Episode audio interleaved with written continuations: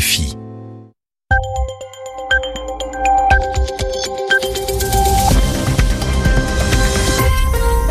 « 21h ici à Paris, 20h en temps universel. Gilles Moreau. Bonsoir à toutes et tous, bienvenue dans votre journal en français facile, présenté ce soir avec Sylvie Berruet. Sylvie, bonsoir. Bonsoir à tous. Dans l'actualité, la situation humanitaire en Syrie, toujours très préoccupante à travers le pays. Elle est même catastrophique pour les habitants de la Ghouta orientale, enclave massivement bombardée par l'armée du régime. Les ONG se disent horrifiées par l'ampleur de ces bombardements. Mahmoud Abbas réclame la mise en place d'un mécanisme multilatéral pour régler la question palestinienne. Le président palestinien s'exprimait aujourd'hui au Conseil de sécurité des Nations Unies. Le nouveau président du Liberia, George Weah, est en France. Le développement économique par le sport est au programme de sa visite officielle de quatre jours. Et aux Jeux olympiques d'hiver, le biathlon français, son leader Martin Fourcade ont décroché une nouvelle médaille d'or dans l'épreuve du relais mixte. Le journal. Le journal. En français facile. En Syrie, le pire est devant nous, c'est le ministre français des Affaires étrangères qui l'affirme. Nous allons vers un cataclysme, une catastrophe humanitaire, a expliqué Jean-Yves Le Drian aujourd'hui à l'Assemblée nationale. Des propos très sombres qui s'expliquent notamment par la situation dans la Ghouta orientale, l'une des dernières poches rebelles située près de Damas, massivement bombardée actuellement par l'armée du régime. Autre grande zone de combat actuellement en Syrie, Afrin dans le nord-ouest à la frontière turque, l'offensive de l'armée turque contre une milice kurde, Yelena Tomic, a pris aujourd'hui une nouvelle tournure avec l'entrée en action de l'armée syrienne.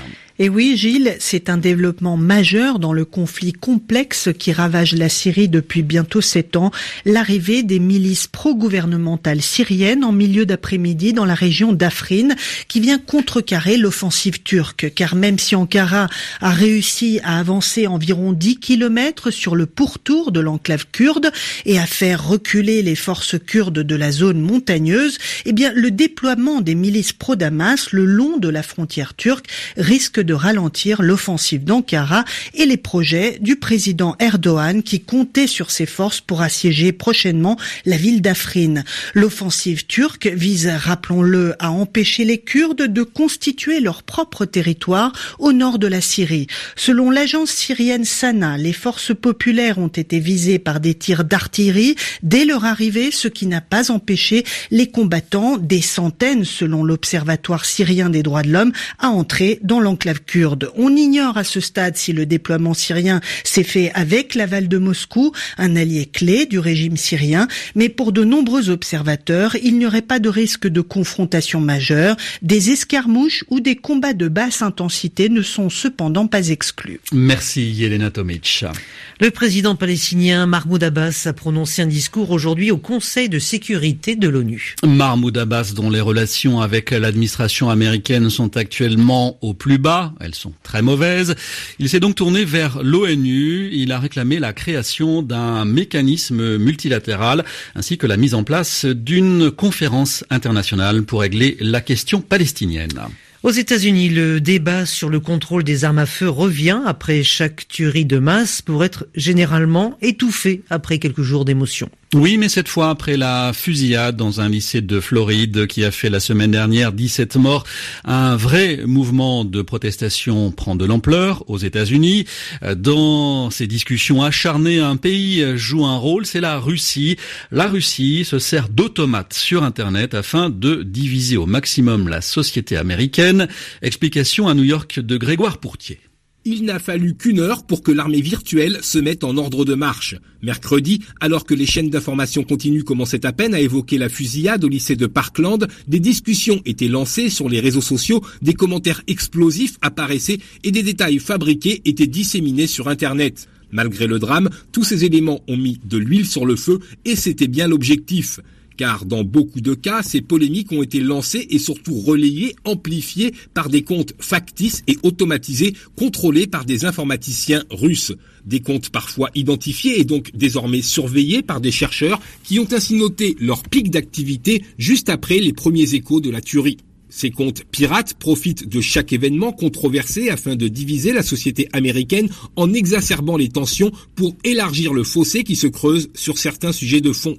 Cette fois, il s'agissait du droit à porter des armes, mais l'avortement, les impôts, l'immigration ont par exemple été ciblés récemment. Plus généralement, les services de renseignement et désormais la justice américaine disent ainsi leur conviction absolue que l'élection présidentielle de 2016 a été perturbée par ces comptes. Grégoire Portier, New York, RFI. Georges Weah, le nouveau président du Liberia, est arrivé à Paris. Il entame une visite de quatre jours en France. L'ancienne star du football sera reçue demain par Emmanuel Macron pour un déjeuner de travail à l'Élysée. Il y aura d'autres personnalités du monde du sport, notamment les footballeurs Didier Drogba et Kylian Mbappé. Le développement par le sport est au programme de cette visite officielle. À Londres, les dirigeants d'Oxfam comparaissaient ce matin devant un comité parlementaire. Un comité chargé de faire la lumière sur les agissements d'employés de l'ONG Oxfam est accusé d'avoir couvert des faits de prostitution en Haïti après le séisme dévastateur de 2010. Nous retrouvons à Londres Marina Darras. Le directeur général d'Oxfam s'est excusé devant le comité parlementaire au nom de l'ONG pour ce qu'il s'est passé en Haïti, mais aussi en son nom propre pour des déclarations faites dans la presse et qui semblaient vouloir atténuer les faits. Mark Goldrin a également révélé que 26 cas d'agression sexuelle ont été signalés depuis que l'affaire d'Haïti est devenue publique la semaine dernière. L'ONG demande que les victimes ou témoins de comportements déplacés se manifestent au plus vite pour pouvoir enquêter sur ce problème de fond. Les dirigeants ont tenté de rassurer les parlementaires en leur expliquant leur plan d'action et la mise en place d'un système de contrôle au sein de l'organisation. Penny Lawrence, la directrice générale adjointe d'Oxfam, avait déjà annoncé sa démission lundi dernier, assumant toute responsabilité. Les parlementaires réfléchissent aujourd'hui au financement de l'aide humanitaire qui est remis en question par certains politiques. Oxfam avait déjà annoncé il y a quelques jours que l'ONG ne recevrait plus d'argent public jusqu'à nouvel ordre. Depuis le début du scandale, 7000 personnes ont annulé leurs dons réguliers en faveur d'Oxfam. Marina Deras, Londres, RFI. En France, Laurent Vauquier maintient les propos virulents qu'il a tenus sur plusieurs personnalités, à l'exception de Nicolas Sarkozy. Oui, le président du parti Les Républicains s'est expliqué ce soir chez nos confrères de BFM. Il assume les propos euh, tenus euh, devant les élèves d'une école de commerce de Lyon, donc il les maintient, notamment sur Emmanuel Macron. Il a souligné toutefois que le passage euh, concernant Nicolas Sarkozy était le seul qui euh, le regrettait. Laurent Vauquier avait accusé l'ancien chef de l'État de mettre sur écoute ses ministres. Il regrette et a présenté ses excuses à Nicolas Sarkozy.